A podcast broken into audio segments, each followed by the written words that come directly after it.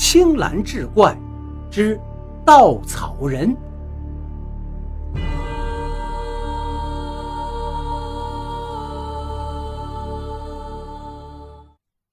这就是现在得了稻草人症候群的患者的家。卢洪进开车带着黄家镇来到一所民宅近前。黄家镇在车上时一直思考着，稻草人症候群究竟是什么玩意儿？是指全身变得像稻草人一样不会动弹了吗？总之，若要对这种病有更深一步的了解，看看患者是必要的。卢洪静按了按这栋民宅的电铃，开门的是一个中年妇女，也是一脸的愁容。是卢医生啊，请进吧。呃，您后面这位是？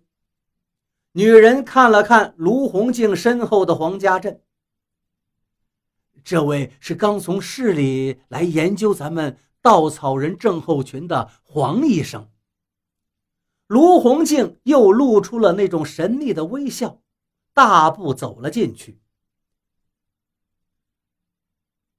等一下！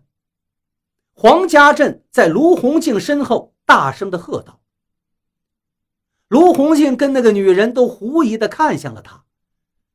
有问题吗，黄医生？患者没有隔离吗？卢洪静摇了摇头，没有。不把患者隔离，我们不会被传染吗？黄家镇问道。放心，黄医生，之前的五个死亡病例，病人一直都没有隔离过，他们的家人无时无刻的守在他们身边，没有出现感染。也就是说，这种病的传染途径还不确定。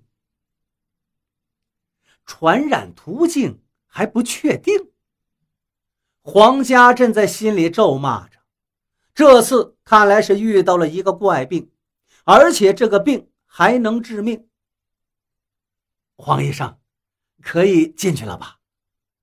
卢红静小心地问道。黄家镇无奈地抓了抓头发，三个人一起进入到这栋民宅的二楼，来到了患者所在的房间。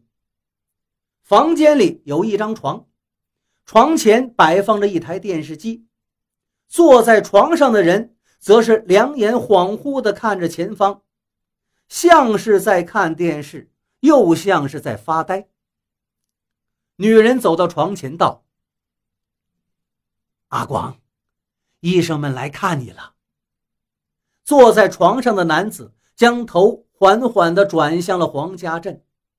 双眼无神地看了看他，黄家镇被这个男子的眼睛看得有点不舒服。他走到男子身边，在他眼前挥动了一下手：“你还好吗？”男子的嘴巴动了几下，在你后面。啊！黄家镇把耳朵贴近男子的嘴，说道。你刚才说什么？稻草人在你后面。男子说完这句话，马上大声的吼叫起来：“稻草人，他在你后面，他要来杀我了！不要！”啊男子双手抱头，疯狂的吼叫着。黄家镇被男子的行为吓得不知所措，在他身后的卢洪静已经飞扑上来，并大声喊着：“他发病了，黄医生，快来帮我按住他！”卢洪静整个人扑到了男子身上，将他的两手压在旁边，男子还在拼命挣扎着，女人跟黄家镇也冲上来帮忙，七八分钟之后。男子才慢慢的放松了一些，恢复到了刚才呆滞的眼神，双臂也无力的瘫在床上。卢洪静长出了一口气，道：“林太太，这是他今天第几次发病了？第二次。他早上发病的时候，我只能把这门先锁起来，我怕他到处乱跑。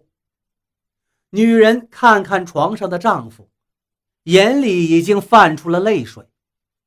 而黄家镇被刚刚的情形给震撼到了。女人走过来，握住黄家镇的手，哀求道：“医生啊，请您一定要救救我们家阿广啊！”话未说完，女人就放声大哭起来。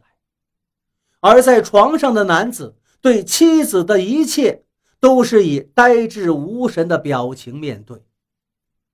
好的，好的，我会尽力的。黄家镇竭力的安抚他，尽管到现在他对于这种病仍然是束手无策。当晚，黄家镇就借住在卢洪静的家中。卢洪静家里没有床。习惯性的把草席铺在地上睡觉，还好家里有一个老式的沙发，就成了黄家镇的床。黄家镇心里虽然不爽，也只能是将就了。沙发自然不如床舒服，黄家镇半天睡不着，索性起来打开手提电脑，也罢，把白天收集到的资料整理一下吧，存到电脑里。他在键盘上敲打：“稻草人症候群，传染途径不明。患者表示有稻草人要追杀他。患者在感染后会在三到五天内死亡，死亡时身体毫无外伤，死因不明。”黄家镇停止了打字，他越来越感到迷惑了。如果白天遇到的那位患者，这只是个案的话，那么可以直接当成精神病患者处理好了。但根据卢洪静所说，此前村里已经有五个案例了，患者全都死亡，无一幸免。而且由于石龟村设备简陋，患者死亡后就直接下葬，并未做解剖，无法知道真实的死因。黄家镇瞥了一眼躺在草席上。呼呼大睡的卢洪静，他还需要更多的资料。